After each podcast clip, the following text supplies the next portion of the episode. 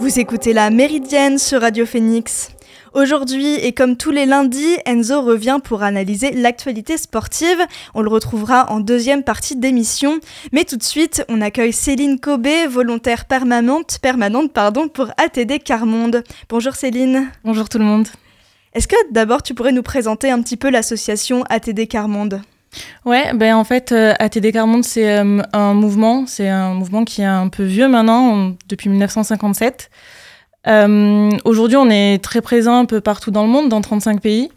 mais là, du coup, je vais plus vous parler particulièrement de ce qui se passe en France. et en Normandie, on est vraiment un mouvement. Enfin, ATD, ça veut dire agir tous pour la dignité. voilà, c'est un mouvement qui met les personnes victimes d'exclusion euh, et de, grande pauvreté vraiment au, cœur des actions. Euh, l'idée, c'est de redonner confiance à ces personnes, de leur donner, redonner le pouvoir d'agir parce que euh, quotidiennement, c'est vraiment un, combat de, de, tous les jours. Donc, leur redonner l'énergie de, de, pouvoir se battre pour eux-mêmes, pour la vie et pour faire changer la société. Parce qu'on se dit que même si les plus exclus ont leur place dans la société, alors tout le monde aura sa place. Et il y a une antenne en Normandie Il y a une antenne en Normandie, on est présent dans plusieurs villes, mais vraiment à, Caen, on a euh, euh, ce qu'on appelle une maison Carmonde, donc vraiment un lieu où on peut euh, venir se rassembler. on est à côté de la gare, rue Doge, au 143. Et tu es toi, tu t'es engagé en fait dans l'antenne normande. Tu t'es engagé en 2021, je crois. C'est ça. comment ça comment ça t'est venu? Euh, mais moi, en fait, j'ai fini mes études il n'y a pas si longtemps. Euh, j'ai fait des études de, de, sciences politiques et aussi de sociologie. Et arrivé en master, euh, je voulais travailler dans une association, faire mon stage de fin d'études dans une association. Mais enfin voilà, j'ai toujours trouvé ça un peu bizarre, les associations qui vont se battre pour certains sujets, mais, mais sans le faire avec les premières personnes concernées. toutes ces associations qui vont faire du plaidoyer dans des institutions, mais qui discutent jamais avec les personnes concernées. Moi, ça, enfin voilà, ce, travail qu'elles font ces associations est nécessaire, mais moi, ça me dérangeait un peu par rapport à mon engagement. Et du coup, je suis tombée sur ATD Carmonde pour mon stage de fin d'études. Donc voilà, là, j'ai pu découvrir ce mouvement que je connaissais pas du tout avant, et euh, ça m'a donné envie de m'engager.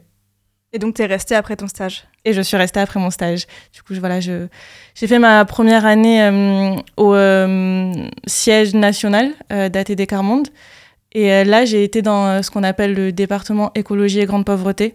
Donc, l'idée, c'est de un peu euh, voir tout ce qui se fait euh, au sein euh, d'ATD Carmonde sur l'écologie et la grande pauvreté et mettre un peu tout le monde en lien, essayer de soutenir toutes ces actions et aussi une partie plaidoyer, donc une partie d'aller discuter avec, avec les personnalités politiques. enfin, notamment, en plus, moi, j'y étais pendant la campagne présidentielle, donc discuter avec certains candidats. Euh, on, est aussi présent dans des, dans des événements internationaux comme euh, la COP. Euh, enfin, moi, j'étais à la COP 26, mais donc au COP. bon, on ne sera pas à la COP 28 qui est à Dubaï, mais Enfin voilà, et du coup, c'est un peu ça, c'est faire le lien entre tout ce qui se vit très localement, mais aussi que ça fasse des changements politiques. Et une des grandes actions d'ATD Carmonde, c'est d'organiser la journée mondiale du refus de la misère. C'est demain. Qu'est-ce que c'est cette journée? Donc, historiquement, la première, elle a eu lieu en 1987, donc euh, ça commence un peu à, dater. Et euh, l'idée, c'était de rassembler tous euh, les défenseurs des droits de l'homme et du citoyen pour s'allier, refuser qu'on refuse ensemble la misère. Parce que, enfin voilà, la pauvreté, c'est un combat quotidien, mais c'est aussi un combat qui dépend des droits de l'homme. c'est vraiment une des voilà, la, première chose dans la, déclaration des droits de l'homme, c'est ça, c'est que chaque personne doit avoir sa dignité. Et euh, on voit que les personnes qui vivent en situation de pauvreté, souvent, ils en sont privés parce qu'on fait des, choix à leur place, parce qu'on les écoute pas, parce qu'on ne prend pas en compte ce qu'ils disent. Et, hum, et c'est vraiment quelque chose, c'est pas c'est pas de la charité dont ces personnes ont besoin. Elles ont besoin qu'on respecte leurs droits, leurs droits fondamentaux. Et qu'on les écoute. Et qu'on les écoute. Euh, tu l'as dit, c'est un, événement qui est assez ancien. Il a été reconnu par les Nations Unies en 1992, mais il est aussi euh, assez global. Il est partout en France. Il y a des événements un petit peu partout euh, dans beaucoup de villes. Il y a, vraiment dans, beaucoup de villes. Donc, ce premier événement en 87, il avait lieu sur la place du Trocadéro devant la Tour Eiffel à Paris. Donc, il y en a un aussi à Paris. mais en Normandie, par exemple, on a un événement à Rouen. à Sotteville-les-Rouen, d'ailleurs plus précisément, il y aura aussi euh, euh, à Cherbourg, bon, c'est le 23 octobre, mais c'est dans, dans, la même idée, un ciné-débat qui aura lieu autour de, du film Comme une louve, qui est sorti récemment, de Caroline Glorion, et un livre sorti aussi récemment par Martine Lecor, Les miens sont ma force. donc voilà, il y a dans, plusieurs villes, je ne peux pas toutes vous les citer, mais sur le site d'ATD Carmonde, il y a vraiment une petite carte qui recense tous les événements. Et évidemment, il y a un événement à Caen. Et oui, on va, on va y revenir. Mais je voulais euh, justement, avant te demander, c'est quoi la thématique cette année? Parce que tous les ans, il y a une thématique un peu différente. La précarité, la dignité, c'est large. Donc on ne peut pas faire des événements euh, sur une thématique aussi large. C'est quoi cette année? Donc euh, globalement, ça fait deux ans que le thème, c'est la dignité en action. Donc comment retrouver le, le pouvoir d'agir. Et là, un peu plus précisément cette année, c'est sur l'emploi décent. Euh, parce, que, parce que beaucoup de personnes sont privées d'emploi, parce que beaucoup de personnes ont un emploi, mais pourtant, euh, soit euh, il n'est pas satisfaisant parce que ça peut être des charges lourdes et donc du coup un, emploi difficile, soit les personnes ne peuvent ne pas être respectées, soit du temps partiel forcé, enfin voilà. Donc il y a des personnes qui sont aussi en emploi, mais qui vivent sous le seuil de pauvreté actuellement. Euh, donc voilà, souvent on dit euh, euh, le travail c'est la santé. Ben, oui, mais non, pas, toujours. beaucoup de personnes aussi peuvent être jugées parce qu'ils sont pas en emploi. Mais voilà, il y a, d'autres choses derrière ce manque d'emploi. Et est-ce que tu as l'impression qu'il y a de plus en plus d'emplois précaires, justement, qui ne permettent pas d'avoir une dignité? Bah, Je ne sais pas s'il y en a de plus en plus, mais hum, par exemple, si, si on regarde sur la jeunesse, euh, il y a quand même 12% euh, de jeunes entre 15 et 29 ans qui sont ni en emploi, ni en formation, euh, ni à l'école. Donc ça, c'est quand même un signe que, que, que les jeunes n'ont pas accès à tout ce qui, ce qui pourrait être. Enfin, moi, je, je, sais que beaucoup des jeunes avec qui je parle, il y a enfin, voilà, tout ce manque d'expérience. Ben, vous êtes jeune, vous n'avez pas d'expérience, donc on ne va pas vous prendre. Oui, mais si personne ne nous prend, comment on va avoir de l'expérience? Il y a aussi toute la question du permis. Euh, des fois, c'est difficile d'avoir un emploi quand on n'a pas de permis, mais se payer son permis, c'est quand même pas, c'est pas évident. Euh, donc voilà, et il y a aussi, euh, en tout cas, en 2021, il y avait 15,3% de personnes qui étaient en emploi précaire, mais chez les moins de 25 ans, c'est plus de 50%. Donc emploi précaire, c'est quoi? C'est CDD, c'est ça va être de l'intérim, des apprentissages. Donc Bon, c'est normal qu'il y ait une proportion plus élevée sur cette catégorie de personnes-là, parce que bon, les stages, l'apprentissage, des fois, c'est un passage obligé. Mais on peut voir aussi tous les services civiques aussi. On, voit aussi que voilà, être en service civique, ce n'est pas costisé ni au, ni au chômage, euh, ni à la retraite. Et voilà, souvent, c'est quand même un peu de, de l'emploi précaire pour les jeunes. On parlait euh, justement des jeunes et euh, l'événement de demain, euh, donc du 17 octobre, il se passe à l'université sur le campus 1. Qu'est-ce qui se passe lors de cet, événement? Qu'est-ce qui est prévu? Donc l'événement, il va commencer à 18h. C'est dans, le bâtiment A à l'amphi Armand Frémont. Donc il va y avoir plein de choses qui vont se passer. donc il va y avoir des euh, prises de parole euh, collectives par des personnes qui sont concernées par cette thématique. Euh, aussi des, des petits... Mm, enfin, l'idée, voilà, c'est quand même que ce soit interactif avec le public. Donc, il va y avoir un moment de théâtre forum. donc, voilà, c'est c'est un peu du théâtre collaboratif. Donc, l'idée, c'est de montrer des scènes qui sont problématiques et de faire participer le public. Et il va y avoir aussi tout un débat qui, qui va partir de l'intervention de, de chercheurs et chercheuses qui ont travaillé sur l'Atlas social de Caen. Donc euh, c'est euh, Margot Vérove, c'est euh, Patrice Caro et c'est Jean-Marc Fournier. On avait d'ailleurs Jean-Marc Fournier qu'on avait reçu dans la Méridienne pour nous parler de l'Atlas social.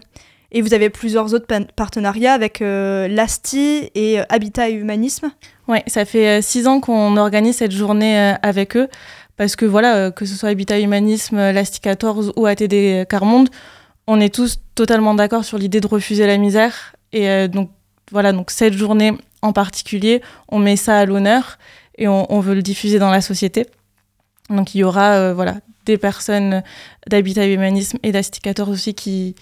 Quand on a organisé cette journée, les euh, personnes qui font partie de nos associations et qui sont le cœur de nos associations étaient là pour organiser cette journée. On voit bien qu'au-delà de la thématique euh, contre, enfin, de refuser la misère, il y a aussi la, forme avec le théâtre forum. Tu le disais, le but c'est de pouvoir participer et c'est d'agir. Euh, donc euh, vous avez vraiment, j'imagine, réfléchi à comment rendre cet événement interactif interactif et accessible aussi, euh, accessible pour tout le monde. C'est, enfin voilà, on a fait un, grand travail aussi avec Jean-Marc Fournier, Margot Vérove et, Patrice Caro, qui sont très très ouverts à ça. De voilà, la classe sociale et le débat le rendre accessible et pas uniquement pour des personnes qui sont des universitaires, qui sont allés à l'université ou qui connaissent le sujet de la géographie sociale particulièrement. Euh, et euh, d'ailleurs, euh, vous l'avez fait à l'université. Est-ce que c'est parce que c'était important de toucher les étudiants et étudiantes qui sont une population très précaire? Donc oui, c'est important de, de, toucher des étudiants, des, des jeunes aussi, hein, parce que quand on parle de jeunes, on parle beaucoup d'étudiants, mais il n'y a pas que les étudiants. Donc c'était ça, c'était les, les, toucher, voir que voilà, ils sont pas tout seuls, mais la société est aussi consciente que les, jeunes étudiants peuvent vivre des situations aussi très très difficiles, euh, et notamment en ce moment. Et aussi, voilà, l'université, c'est c'est tout un symbole. Il y a, y a plein de personnes qui n'ont pas accès à l'université, enfin, qui qui sont jamais allées. En plus, voilà, c'est un lieu central de, de Caen. Euh, l'année dernière, on l'avait fait dans une MJC, la MJC du chemin vert, le Sillon.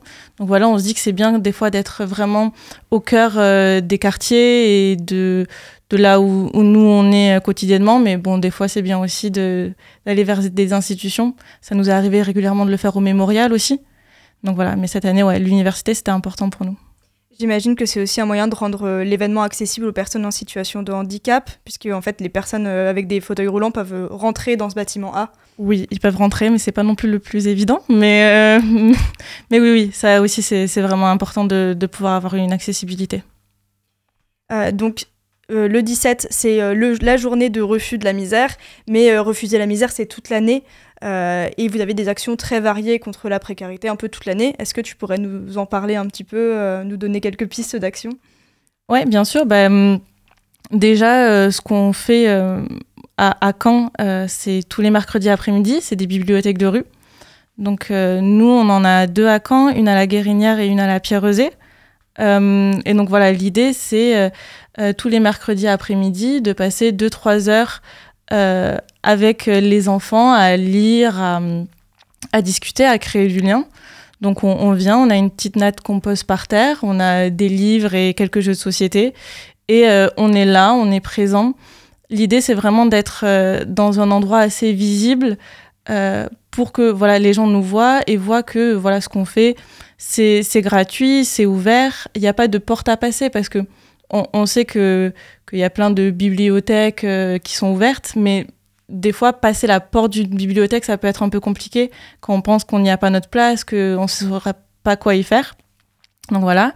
Et l'idée, c'est aussi d'être là de façon très régulière, donc tous les mercredis après-midi, euh, que ce soit euh, pendant l'année scolaire ou pendant les vacances, on est là, que il fasse 30 degrés ou qu'il pleuve et qu'il fasse 5 degrés, on est là aussi. J'imagine que ça crée une sorte de confiance, de régularité. Est-ce que vous avez des personnes qui reviennent euh, souvent? C'est ça, on a des personnes qui reviennent souvent, des enfants qui, qui nous attendent aussi. Euh. Donc voilà, l'idée aussi, c'est de pouvoir leur euh, fournir un petit moment de, de vie et de joie qu'ils pourraient pas forcément avoir ailleurs. Puis d'autres, c'est des enfants qui vivent plein de moments de joie et de bonheur tout le temps, mais là, on le vit ensemble. Et c'est vraiment que sur cette natte des enfants qui, qui puissent avoir, euh, enfin, qui ont un accès aux livres parce qu'ils en ont chez eux, ils soient là, mais ils profitent du moment, autant que des enfants qui n'ont pas de livres chez eux ou qui ont personne pour leur lire des histoires. Et donc, euh, c'est un mélange de tout ça. Enfin, tu y participes à ces actions-là Moi, j'y participe, ouais. J'imagine que c'est plein de bons souvenirs et de bonnes expériences pour toi aussi. Oui, c'est ça. Et puis, c'est voilà, c'est des petits moments de joie quotidienne avec les enfants, de, de les voir heureux de nous voir arriver quand on a cinq minutes de retard, nous engueuler un petit peu, c'est toujours des bons moments. Tu me disais tout à l'heure qu'il euh, y avait aussi des universités populaires, des chantiers jeunes, bon, à l'échelle nationale. Est-ce que tu peux nous expliquer un petit peu le principe? Euh, L'université populaire Carmonde, euh, c'est plutôt à l'échelle de la Normandie, parce qu'on a six groupes en Normandie. Donc là, voilà, l'idée, c'est de, de un peu croiser certains savoirs entre, sur un sujet entre des gens qu'on va inviter par exemple, euh, sur le sujet, on a travaillé un sujet qui était celui de l'isolement et on a invité un sociologue pour nous parler de ça. Mais avant, du coup, il y, a, des petits groupes qui réfléchissent entre pairs. Donc des personnes qui ont vécu des situations de pauvreté et d'autres personnes qui sont ce qu'on appelle alliés du mouvement, donc qui, sont là au quotidien pour nous aider à lutter contre la misère, mais qui, eux, euh, n'ont pas vécu dans la pauvreté. Et donc on, travaille en groupe de pairs euh, ce sujet. Et c'est un mardi tous les deux mois. On se réunit tous ensemble. On euh, ressort un peu tout ce qui a été dit dans les préparations euh, entre groupes de pairs. Un invité, du coup là sur l'isolement, c'était un sociologue, écoute un peu tout ça et, euh, rajoute un peu son savoir. Donc en croisant les savoirs de, tout le monde, on arrive à, à sortir une connaissance un peu commune du sujet et que chacun se rende compte des réalités de l'autre ça va un peu à l'encontre, en tout cas ça prend euh, le pied euh, du savoir un peu descendant, où d'habitude ça va plutôt être l'inverse, le spécialiste, la spécialiste qui va parler en premier. Et là j'imagine que c'était important pour vous que ça vienne des personnes concernées. C'est ça, exactement, que la personne, que les personnes qui sont d'habitude considérées comme ayant le savoir, ayant le seul savoir, d'abord écoutent et après euh, interagissent avec, avec nous. J'imagine que ces personnes en plus apprennent plein de choses aussi, même en étant spécialistes du sujet. C'est ça. Et les chantiers jeunes Les chantiers jeunes, ça c'est vraiment au niveau, euh, au niveau national. L'idée, c'est voilà que pour un peu euh, apprendre à découvrir ce que c'est notre mouvement. On se retrouve ensemble pendant une semaine, donc des jeunes qui viennent un peu de partout, et euh, on fait du, travail manuel, parce qu'on se rend compte en fait qu'en faisant du travail manuel, en coupant des arbres, en, en faisant un chemin par terre en pavé, ben, il y a plein de choses qui se créent. Euh, des discussions qui arrivent, mais aussi une solidarité entre, entre les jeunes. Donc voilà, c'est un moment de partage et sous fond de découvrir aussi le mouvement ATD Carmonde. Et si euh, un auditeur, une auditrice souhaite euh, s'engager avec vous, comment il ou elle peut vous contacter? Donc il y a, y a, tous les, les réseaux ATD Carmonde France. Donc c'est pas au niveau de la Normandie qu'on les gère, mais on a une bonne communication. Donc à chaque fois que un message va leur être envoyé, on, on va le recevoir. Sinon, on a notre, euh, notre adresse mail. Bon, je peux vous la dire, elle n'est pas hyper simple à retenir, mais c'est atdqmnormandie.atd-carmonde.org. Sinon aussi, normalement, à 14h euh, sur le campus 1 de l'université, euh, une collègue à moi va distribuer, distribuer, des petits flyers pour vous inviter à la journée de demain soir. Donc, n'hésitez pas à, vous arrêter, à, à, leur parler un petit peu. Ils sont, elles sont très chouettes. Merci beaucoup Céline d'être venue aujourd'hui nous partager ton expérience avec ATD Carmonde. On le rappelle, demain, donc c'est le 17 octobre, c'est la journée mondiale du refus de la misère. Donc rendez-vous à 18h et jusqu'à 20h30 à l'amphithéâtre Frémont sur le campus 1 de l'université. Et en attendant, vous pouvez retrouver l'association sur le site internet donc atd-carmonde.fr ou sur Instagram sous le nom de ATDQM. La méridienne, ça continue, mais avant cela, on fait une petite pause musicale avec The Hardest Part de Olivia Dean.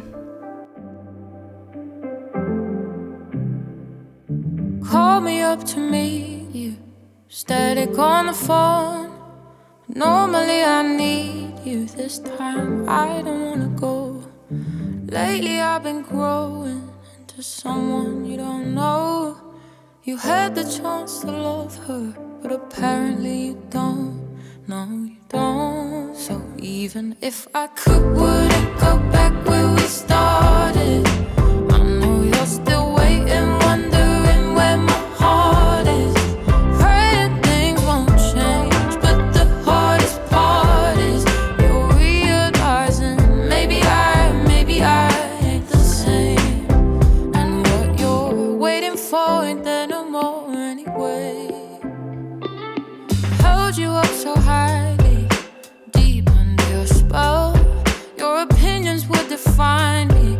Mama made some for myself. Cause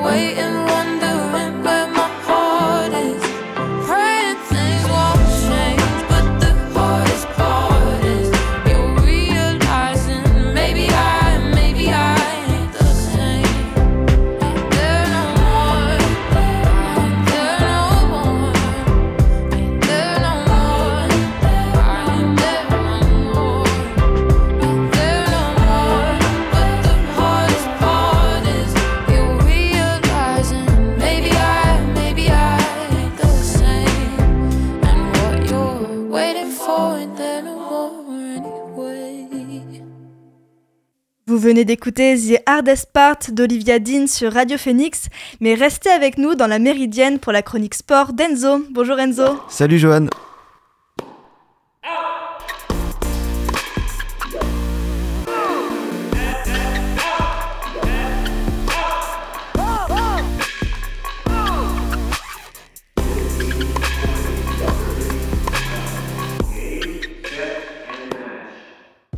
Enzo, comment débuter cette semaine autrement que par le choc des titans de la Coupe du Monde de rugby hier au Stade de France entre la France et l'Afrique du Sud Évidemment, c'était le sommet de cette fin de week-end sportif, le dernier quart de finale de cette Coupe du Monde de rugby 2023, entre deux des favoris, le 15 de France et les champions du monde en titre sud-africain.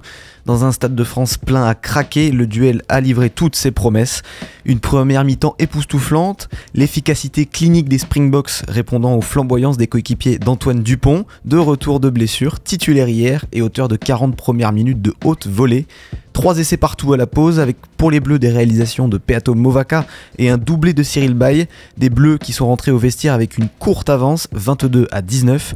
La seconde mi-temps fut moins prolifique en points, le stress et la tension gagnant les supporters des deux camps. Mais les hommes de Jacques Ninabert avaient prévenu avant la rencontre, leur plan de jeu était simple, cueillir les Bleus par une intensité de tous les instants, de la première à la dernière seconde. Et le verrou bleu a fini par craquer à la 67e minute sur un essai de l'ancien Toulonnais Eben Zebet transformé par Pollard. Ce même Pollard qui d'une pénalité deux minutes plus tard donna un avantage définitif aux Sud-Africains. Une dernière pénalité de Thomas Ramos n'y changera rien. Victoire sur la plus petite des marges des champions du monde en titre 29 à 28. Cruelle désillusion pour les Bleus qui abandonnent leurs espoirs de soulever la Coupe du Monde à domicile. Dans la foulée de la rencontre, le sélectionneur Fabien Galtier a annoncé les retraites internationales d'Uini Antonio et de Romain Taufifenua. Les deux joueurs de 33 ans ont donc joué hier leur dernier match en bleu, un match qu'on espère fondateur pour un groupe encore jeune mais sans aucun doute bourré de talent. Et on connaît déjà L'adversaire des Springboks sera l'Angleterre qui s'est qualifiée hier après-midi. Tout à fait, Johan, on espérait un crunch en demi, mais il n'en sera malheureusement rien. Même si le 15 de la Rose ne fait pas beaucoup de bruit dans ce mondial, eux qu'on disait en crise de résultats et de confiance font plutôt bonne figure dans cette compétition en compostant leur ticket pour le dernier carré, c'était hier à Marseille.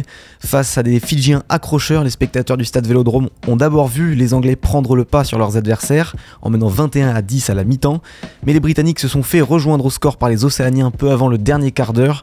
Pour forcer la décision, les sujets de Sa Majesté s'en sont remis au pied magique de leur buteur phare Owen Farrell, auteur de 20 points dont 6 dans les 8 dernières minutes. Score final 30 à 24 pour les Anglais qui disputeront leur sixième demi-finale de Coupe du Monde dimanche prochain face à l'Afrique du Sud donc. On connaît aussi depuis samedi l'affiche de l'autre demi-finale de cette Coupe du Monde de rugby. Et évidemment, la Nouvelle-Zélande fera partie des demi-finalistes. C'était le choc samedi soir au Stade de France entre les triples champions du monde et l'Irlande, numéro 1 mondial. Dans un match irrespirable et malgré 20 minutes passées à 14 contre 15 en raison de deux cartons jaunes, les All Blacks ont réussi à se défaire de leurs adversaires du soir. Victoire 28 à 24 et les All Blacks retrouveront les Pumas argentins pour une place en finale. Avec une huitième élimination en quart de finale de la Coupe du Monde, malédiction se poursuit pour le 15 du trèfle et ce match restera comme une 118e et dernière sélection au goût amer pour Jonathan Sexton. Salué par ses pairs à la fin de la rencontre, le meilleur marqueur de l'histoire de la sélection irlandaise a disputé le dernier match de sa carrière à 38 ans et a définitivement dit adieu à ses rêves de soulever le trophée Webb Ellis. Après cette grosse page rugby, on passe au handball avec des notes plus positives pour l'équipe de France. Oui, on va enfin parler de bonnes nouvelles hein, pour le sport français, avec les qualifications pour l'Euro 2024 pour les Bleus d'Olivier Krumbols, deux matchs la semaine dernière et deux victoires avec la manière, 105 buts marqués en 2 fois 60 minutes, c'est pas mal. D'abord mercredi dernier au Palacium de Villeneuve d'Ascq, les coéquipières d'Estelle Zeminko n'ont laissé aucune chance aux Italiennes, avec une victoire 50 à 16 en battant une première fois le record de buts marqués par l'équipe de France féminine. Rebelote ce samedi en Lettonie, face à des adversaires assez faibles certes. ouverte À la clé, un deuxième carton et un succès 55 à 8, record de buts marqué une nouvelle fois pulvérisé, et les champions olympiques en titre font un pas de plus vers la qualification pour la phase finale de l'Euro, qui sera organisée du 28 novembre au 15 décembre 2024 par l'Autriche, la Hongrie et la Suisse. On passe au cyclisme avec le chrono des nations qui avait lieu ce samedi, où on s'attendait à un duel annoncé entre deux jeunes prodiges de l'effort en solitaire. Tout à fait, cela se déroulait comme chaque année aux Herbiers en Vendée, le chrono des nations, le traditionnel rendez-vous de fin de saison pour les rouleurs qui clôt la saison professionnelle en France. Il y avait une, nouvelle fois de très beaux noms au départ du chrono vendéen, avec entre autres le Suisse Stéphane Bicheguer ou encore le champion de France du chrono Rémi Cavagna, mais surtout on attendait l'explication entre les deux favoris, le champion du monde de la discipline, le Belge Remco Evenepoel, et le jeune champion d'Europe du contre-la-montre, l'anglais de 19 ans Joshua Tarling. Comme prévu, les deux coureurs ont survolé la concurrence, mais c'est Tarling qui a fini par prendre l'avantage sur Evenepoel. Victoire donc pour le nouveau prodige d'Ineos Grenadier, avec 13 secondes d'avance sur le coureur de la Soudal Quickstep, et une quatrième victoire cette saison pour Tarling pour sa première saison en professionnel. On termine ce récap du week-end par un mot de sport automobile avec un nouveau sacre pour le Qatari Nasser Al Attiyah. Avec sa victoire sur la deuxième étape du Tour du Maroc, Nasser Al-Attiyah est assuré de conserver son titre de champion du monde du rallye raid, toujours bien accompagné par son copilote français Mathieu Baumel. Ce triomphe a cependant une saveur particulière pour le pilote qatari de 52 ans, puisque c'est le dernier au volant d'une Toyota. En effet, il va quitter l'écurie japonaise où il est arrivé en 2016 et au sein de laquelle il aura remporté notamment 3 Paris-Dakar en 2019, 2022 et 2023. On ne connaît pas encore sa future destination, mais des rumeurs l'envoient chez l'écurie bahreïnienne BRX où il retrouverait un certain Sébastien Loeb. Et sur le papier, un duo Alatia-Loeb, ça donne forcément envie. Merci beaucoup Enzo, on te retrouve la semaine prochaine pour de nouvelles actus sport. Vous écoutez La Méridienne sur Radio Phoenix. Dernière rubrique de l'émission aujourd'hui, ma recommandation du jour. En préparant cette interview, j'ai découvert des podcasts réalisés par ATD Carmonde, toujours sur la thématique de la précarité. Si vous voulez tout savoir sur la journée mondiale du refus de la misère, pardon, ou encore sur le droit de vacances pour tous, rendez-vous sur le site internet ou sur toutes les plateformes d'écoute. La méridienne, c'est terminé pour aujourd'hui. Merci encore à Céline Cobé de l'association ATD Carmonde. Merci à Enzo pour sa chronique sport. Merci à Lucas à la technique. Et nous, on se revoit demain pour une nouvelle méridienne. En attendant, vous pouvez retrouver Elvire pour l'actualité culturelle dans La Belle Antenne. Rendez-vous à 18h sur Radio Phoenix.